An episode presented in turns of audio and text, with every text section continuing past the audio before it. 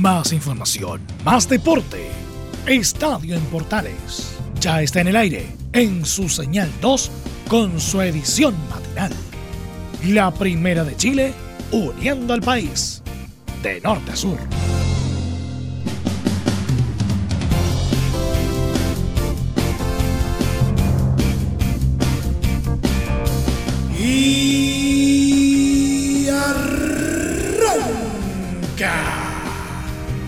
Señoras y señores, muy buenos días, bienvenidos una vez más. Mitad de semana, buen momento para seguir quedando al tanto de las últimas informaciones en el ámbito deportivo. Vamos a tener de todo un poco el día de hoy, pero tenemos tanto que sencillamente lo mejor que podemos hacer es invitarlo a que permanezca en nuestra sintonía y disfrute del contenido del programa del día de hoy. Empecemos con 30 minutos de información deportiva altamente condensada porque arrancamos una vez más Estadio Portales AM.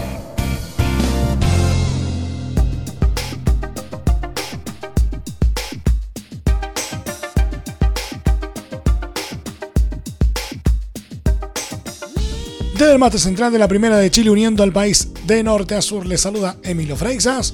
Como siempre, un placer acompañarles en este horario.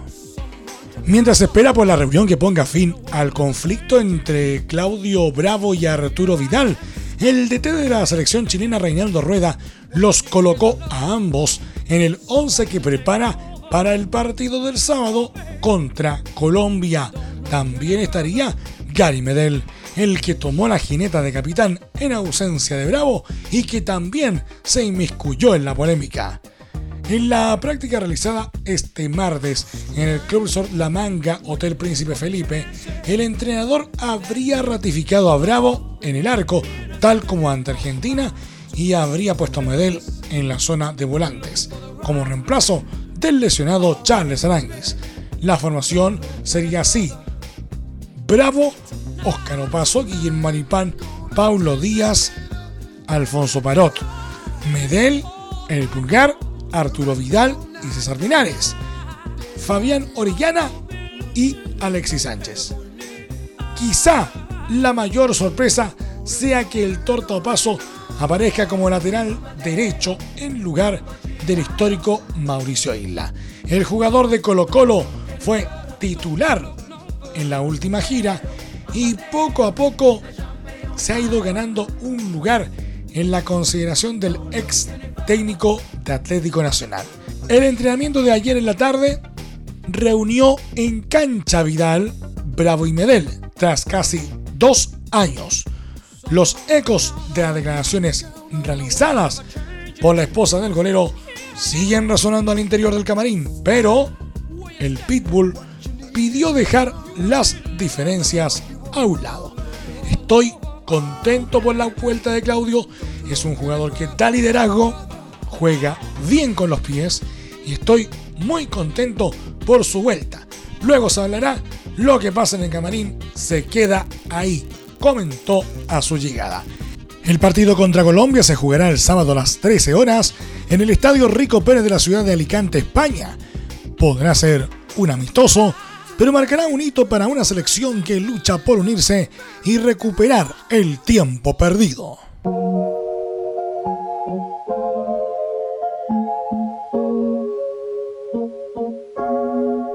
El polémico gesto que hizo Mario Salas en el triunfo de Colo Colo ante la U le podría costar caro. El técnico del cacique fue citado al Tribunal de Disciplina tras el gol convertido por Julio Barroso en los descuentos, el comandante explotó y le dedicó un corte de manga a hinchas que estaban detrás del banco colocolino.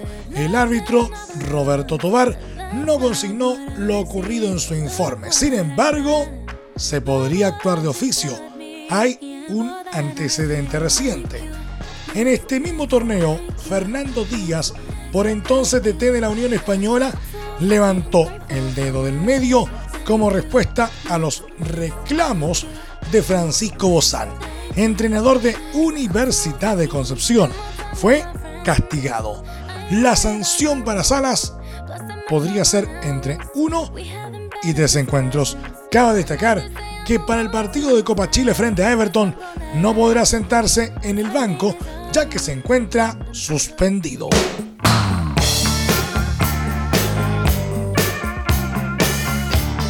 Universidad de Chile no sale de su crisis.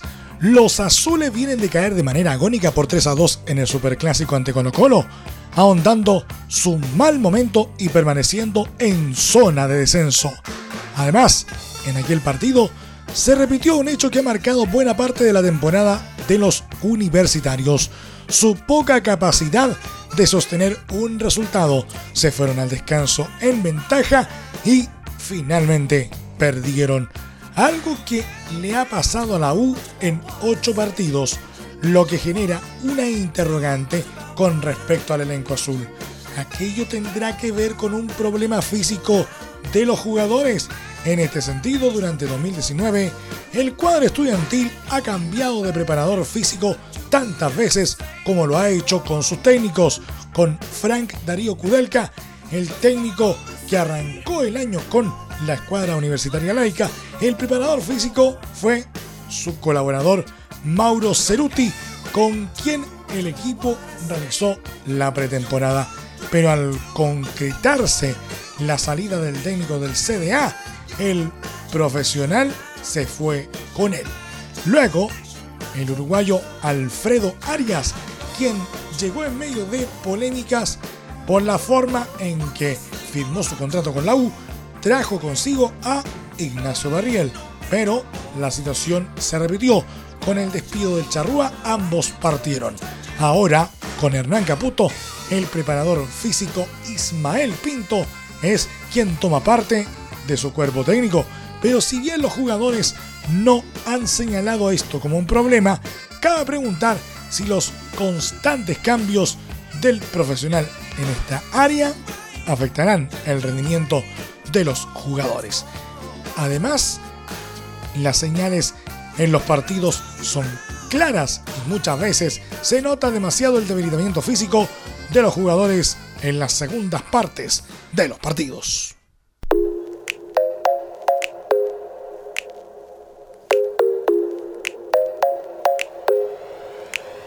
El delantero argentino Pablo Mouche seguirá ligado a Colo Colo el 2020. Esto debido a que el club renovó el contrato del atacante, algo que hizo público el propio jugador en sus redes sociales.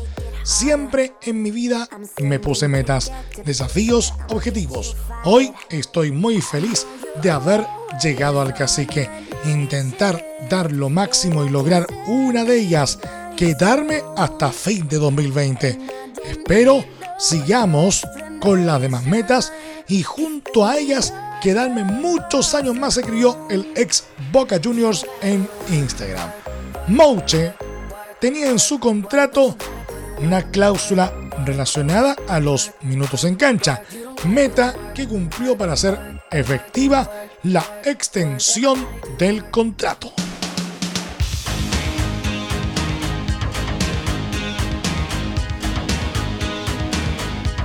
El argentino Luciano Agüed, volante de Universidad Católica, manifestó su deseo de volver al club de sus orígenes, Gimnasia y Esgrima de la Plata.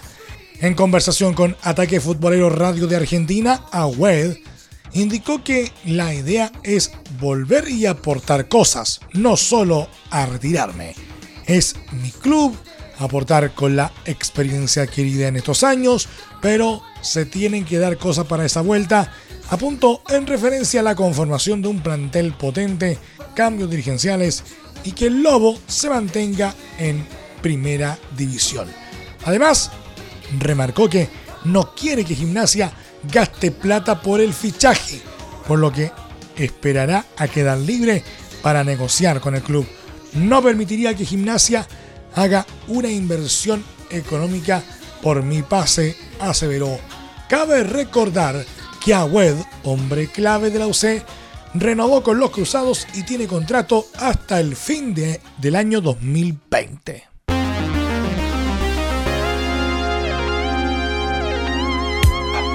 Polémica e indignación causó en las redes las imágenes de algunas entradas escritas a mano que se vendieron en el compromiso entre Parnechea y Rangers por el cierre de una nueva fecha de la Primera B. Ante esta situación, el club guaycochero tuvo que salir a aclarar el incidente a través de un comunicado publicado en sus redes sociales.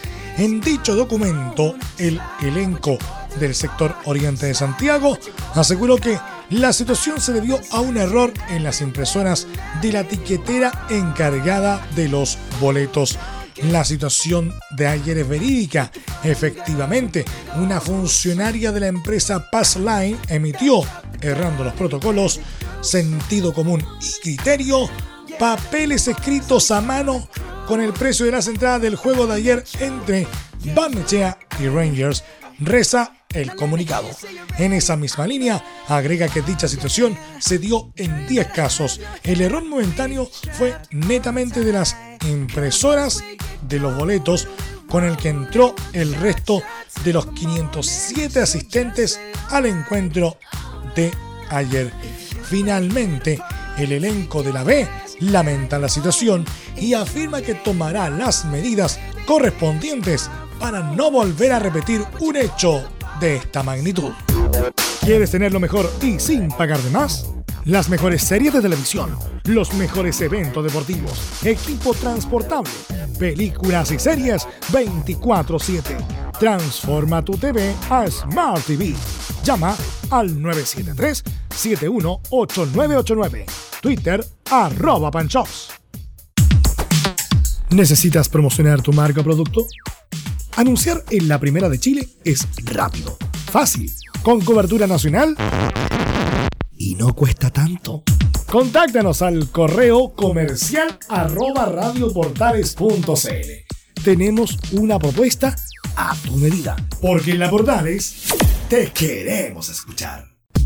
Te invitamos a disfrutar de la multiplataforma de portales www.radioportales.cl donde podrás escuchar el tradicional 1180M, la señal 2, además de ver la radio junto a Portales TV. Además, te invitamos a informarte en nuestras redes sociales, Twitter, Facebook e Instagram. Ya lo sabes, www.radioportales.cl, la multiplataforma de la Primera de Chile entre Marco Grande y Marco Chico, media vuelta y vuelta completa. Escuchas Estadio en Portales en la Primera de Chile, uniendo al país de norte a sur.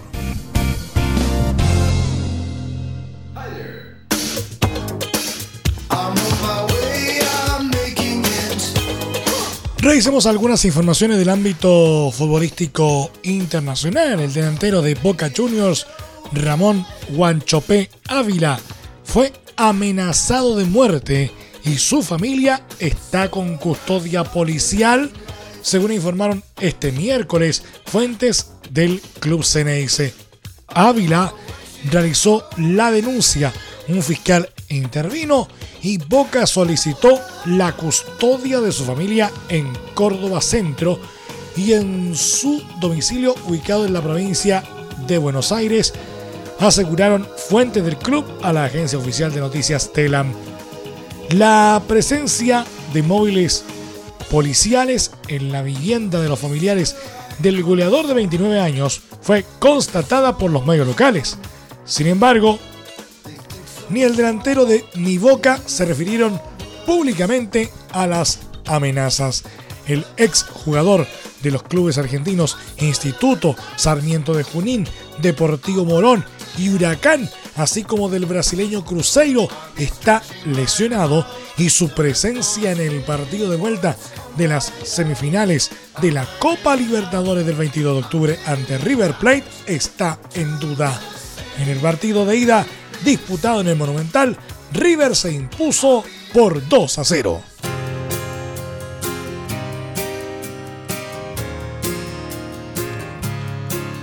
El seleccionado chileno Paulo Díaz conversó con el sitio oficial de River Plate y elogió a su técnico Marcelo Gallardo, asegurando que le sorprendió el perfil bajo del entrenador.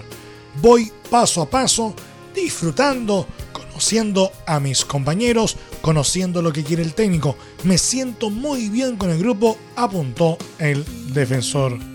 Sobre su entrenador, Díaz aseguró que Marcelo es un técnico impresionante. Nunca pensé que con tantos títulos iba a tener un perfil tan bajo. Es muy agradable. Ante la nominación a la selección chilena para los amistosos ante Colombia y Guinea, digo creer que son cosas que uno está obligado a hacer, porque es un deber estar en tu selección. El llamado nunca debe ser rechazado.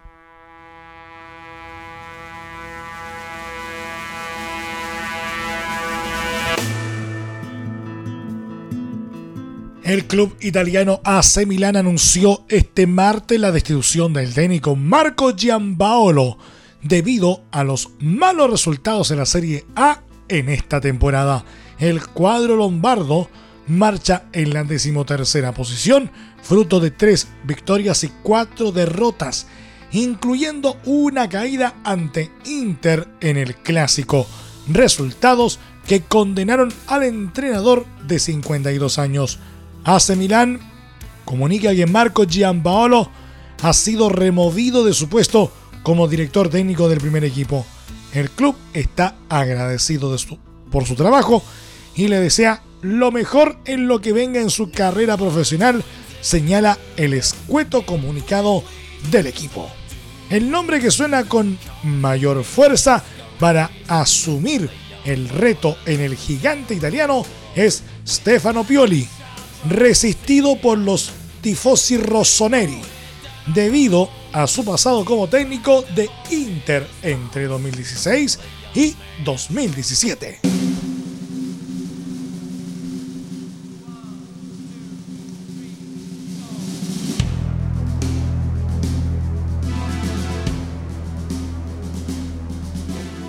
El reconocido futbolista alemán Bastian Schweinsteiger anunció su retiro del fútbol profesional a los 35 años. Llegó el momento. Me gustaría agradecerles a ustedes y a mis clubes Bayern Munich, Chicago Fire y a la selección de Alemania, además obviamente de Ana Ivanovich y mi familia por su apoyo, escribió en una publicación de Twitter. A través de una misiva adjuntada en dicho escrito, el jugador señaló que despedirme como jugador activo me hace estar un poco nostálgico, pero también pensar en el futuro a los emotivos desafíos que me esperan. Seguiré fiel al fútbol. Muchas gracias por el tiempo que pasamos juntos. Schweinsteiger fue campeón del mundo con Alemania en 2014 y además ganó la Liga de Campeones, 8 Bundesliga y 7 Copas de Alemania.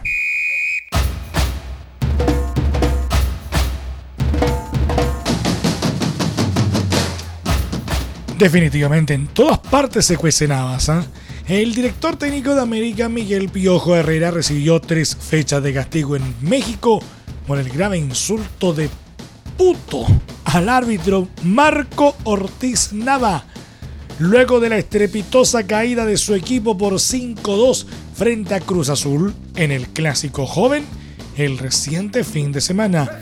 Herrera, quien fue expulsado en el minuto 82 del mencionado compromiso fue abordado por la prensa en la zona mixta del Estadio Azteca, luego del duelo, instancia en la que dijo, no puedo hablar, ya lo saben, hablen con el puto del árbitro que viene atrás. La sanción fue dada a conocer este martes por la Comisión Disciplinaria del Fútbol Mexicano, por lo que el Piojo no podrá estar sentado en la banca de las Águilas en los partidos ante Necaxa, Puebla y San Luis y recién regresará ante el Santos Laguna en la fecha 17 del torneo de apertura.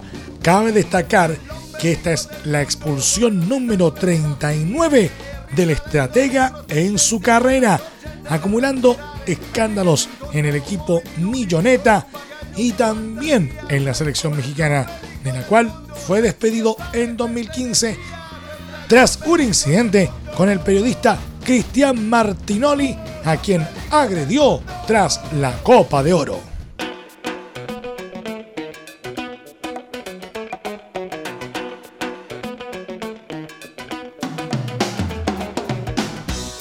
Y nos vamos de lleno al polideportivo que está bastante nutrido el día de hoy. Comenzamos con el básquetbol. Era muy difícil y se reflejó en cancha en su debut en la Liga Sudamericana de Básquetbol.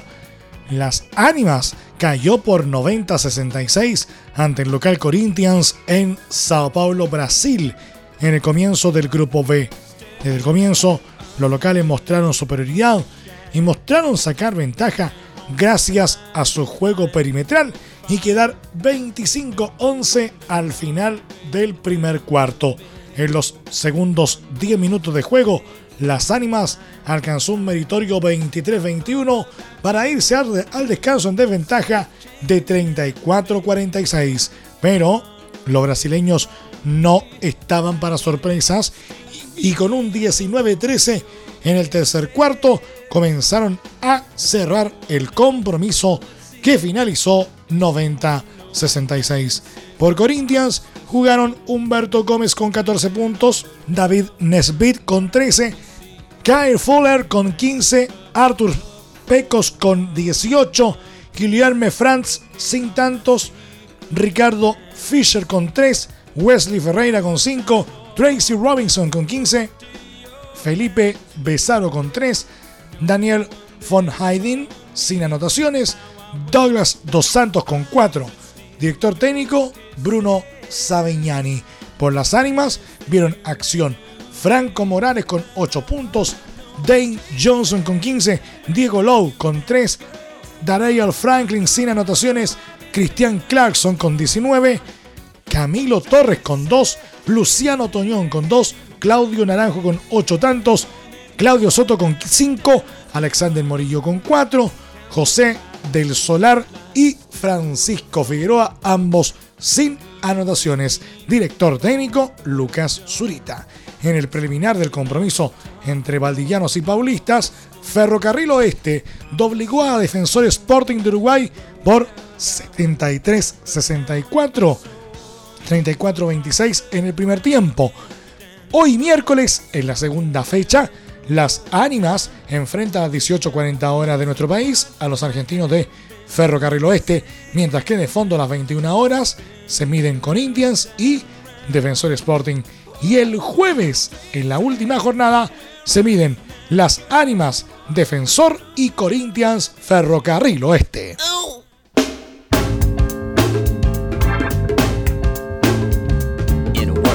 Asunción volverá a ser la sede de los Juegos Sudamericanos 2022 después de que en julio renunciara a hacerlos para reorientar esos recursos económicos a la construcción de un hospital, una medida que fue mal recibida por el deporte paraguayo e hizo replantear esa decisión al gobierno. La ODESUR anunció este martes en un comunicado que Asunción será la ciudad sede luego de que el gobierno de la República del Paraguay retomara su compromiso para ser el anfitrión de la mayor competencia multideportiva de la región.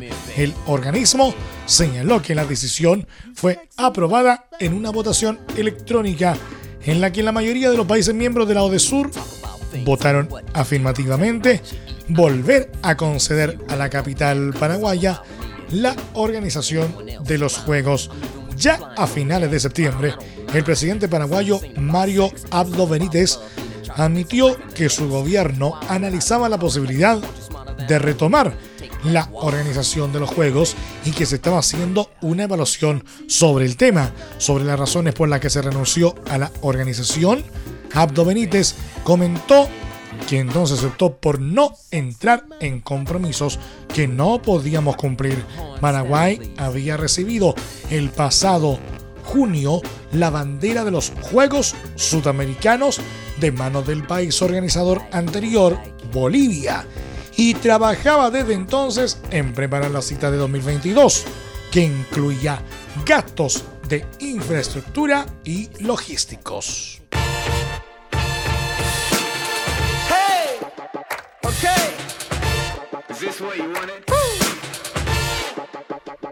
Y como siempre digo, por último, pero no menos importante, una intensa mañana vivieron eh, este martes los competidores de la disciplina de natación en la primera jornada de los Juegos Paralímpicos 2019 que organiza la Municipalidad de Antofagasta a través de la Oficina para la Inclusión de Personas con Discapacidad OID.